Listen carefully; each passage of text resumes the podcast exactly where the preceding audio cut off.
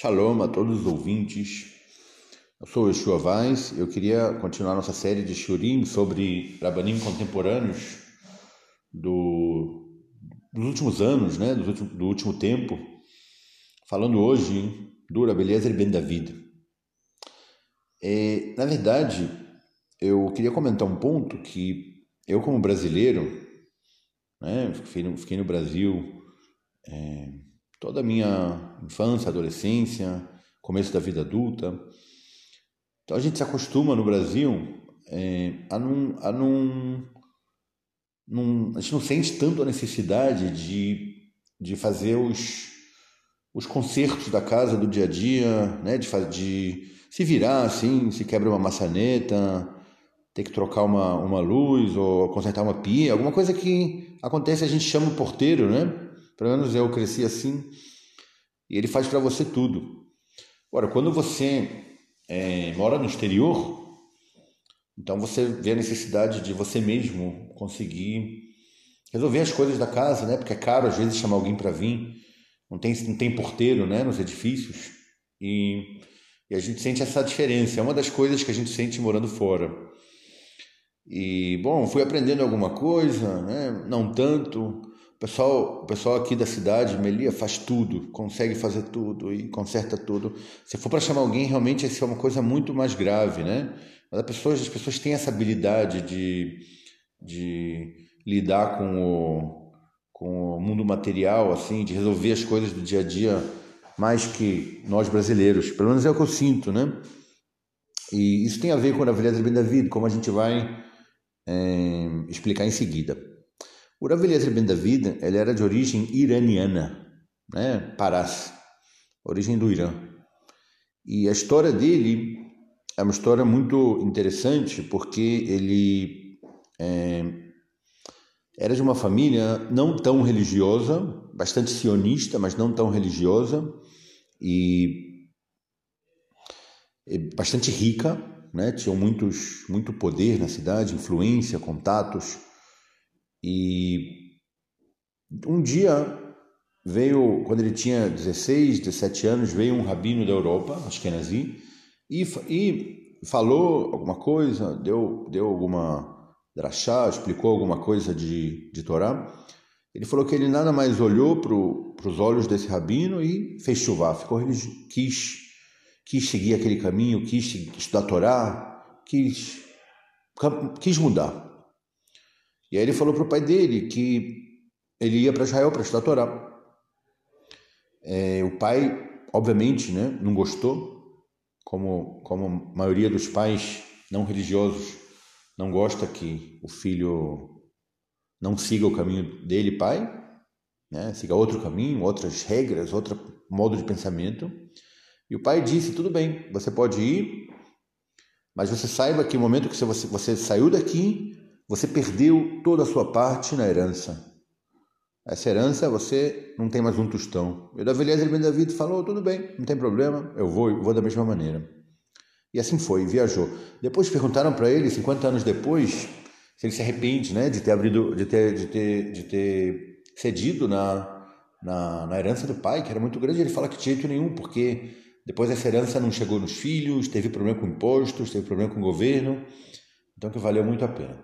Bom, esse, esse jovem rapaz, né, Eliezer, na época, chega a Estivar de Ponovitch, né, um grande centro de estudos na cidade de Bnei que está lá até hoje em dia. E qualquer um pode visitar, né, indo a Bnei Brak, está lá Estivar de Ponovitch. Ele chega e vai falar com o Rosh Hashiva, que é o Rav Kahneman, Rosh Hashiva de Ponovitch, famoso Rav de Ponovitch. E ele fala, Rabino, eu vim do Irã, quero estudar Torá. E o rabino pergunta para ele: você tem algum algum, algum histórico? Você, o que, que você já estudou? Né? Porque aqui a gente tem um nível muito alto de estudos. Ele fala: não, não estudei nada. Ele falou: o, o, o Rav Kahneman fala, mas Mishnah você não estudou, Gemara você não estudou, ou seja, você não teve nenhum nenhuma educação na, na, na, na Torá? Você não sabe nada? Não, não sei, disse o, o, disse o Rav Eliezer. Eliezer na época, não sei nada, não estudei nada, não conheço nada. O Raul de olhou para ele assim e falou: Isso é mais ou menos como vamos dizer que você quer fazer um pós-doutorado de, de engenharia na USP, sendo que, você não, sendo que você não acabou o primário. É o que você está falando mais ou menos, né? O nível da Estivá já era muito alto nessa época. Ou seja, você precisa fazer as coisas passo a passo. Primeiro você vai, aprende um pouco Mishnah, depois você aprende Gemara. São os passos né, da Torá oral para você conseguir se introduzir no estudo da Torá oral. E depois você volta aqui, estuda um pouco. Depois você volta quando você estiver mais avançado. Agora não tem como te receber dessa forma. Nesse momento, o jovem Eliezer ele começa a chorar copiosamente, as lágrimas escorrem pelo seu rosto. Todo aquele caminho, abandonando família, abandonando passado, deixando tudo para trás. Tudo isso vem à sua memória e o Rav Ponovich, né, o rabino de Shivá, comovido pelo, pela sinceridade, pela vontade, pelo desejo do, do jovem, do jovem Eliezer de crescer em Torá, é, termina concordando, disse, eu não posso falar que não para você, você pode vir estudar aqui. O que, é que ele fez? Ele pegou cada estudante de Shivá e colocou meia hora por dia para estudar com o Eliezer. E essa meia hora ensinaram para ele, né? ele sabia ler já, mas não mais que isso, mas ensinaram para ele estudar. Em três anos, o Rav Eliezer David já tinha feito, terminado todo o Talmud, né? uma, uma coisa gigantesca, uma coisa que muitas pessoas durante a vida toda não conseguem fazer. E daí ele só cresceu, e só subiu, e só avançou.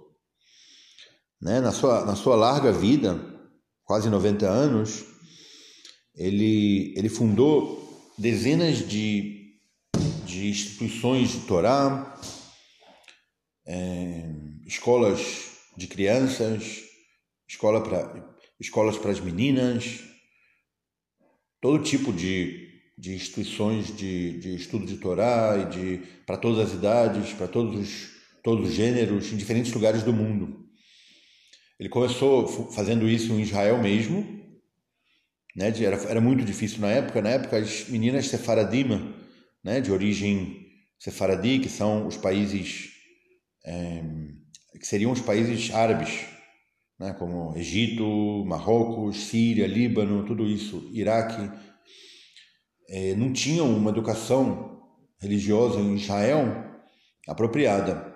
Ele criou a primeira instituição para para meninas, que elas possam ter uma educação judaica pura em Israel. Né? Hoje em dia é super difundido, hoje em dia qualquer um que busque isso vai encontrar facilmente, mas ele foi o primeiro a fazer. Depois ele foi para a Argentina e ele fundou uma aqui lá de Chuva Israel, né? A congregação essa Chuva Israel na Argentina que influenciou todo todo o judaísmo da Argentina para hoje em dia o judaísmo da Argentina é super difundido, é o lugar da América Latina que mais está difundido, que mais tem tudo, estivot, é, é, lugares para comer, tudo, tudo, muitos rabinos, todo, todo judeu tem a possibilidade lá de mandar seu filho para um, um, lugar bom para estudar. E começou com ele lá também, em Chuva Israel. Fez um império grande lá, uma, uma um, um lugar com muitas instituições e tudo isso. A parte disso também, ele fez, ele fez é, instituições no Canadá, e no Brasil. E o, o Rabino Dish de São Paulo, ele é o, é o, é o genro do Rav Ben David. A, a, esposa do, a esposa do Rabino Dish é a filha do Rav Ben David. Né? A outra filha dele é a esposa do Rav Michael Pérez, que é um dos rabanim também mais importantes do México. E assim todos os filhos dele seguiram o caminho dele também. Esse é um lado do Rabi David impressionante, né? A sua atuação e a sua força para construir, para é, mudar as coisas, para fazer o mundo um lugar melhor, para aumentar o conhecimento de Hashem, de Deus na, no mundo. Ele não tinha medo, ele começava, ele fazia, e ele não buscava nada com isso, não buscava interesse próprio, não buscava é, status. Ele começava o projeto, criava o projeto, dava para outra pessoa e ia embora para fazer outro projeto em outro lugar. E assim sucessiva, sucessiva, sucessivamente. Sucessivamente. Esse é um lado muito forte do Eliezer Ben David.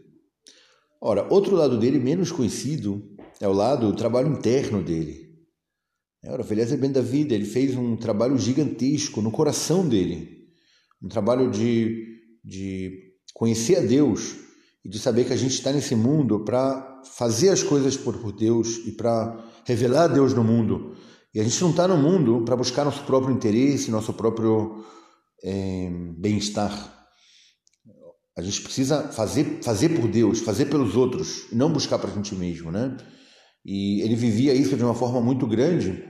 Interessante que é, o, o, neto dele agora, que é o meu escolher aqui na cidade, ele estava me contando que mesmo ele tendo, ele movendo milhões e milhões de dólares, né, nas diferentes, diferentes instituições que ele criou no, no, no mundo todo, inclusive no final da vida também, ele fez em Elad, não é Elad, né, que fica no sul de Israel, na praia, é Elad, na região, de, na região central de Israel.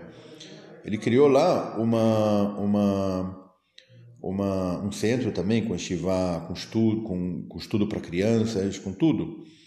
Ele movia milhões de dólares né, todo mês. Mas na casa dele não tinha sofá, por exemplo.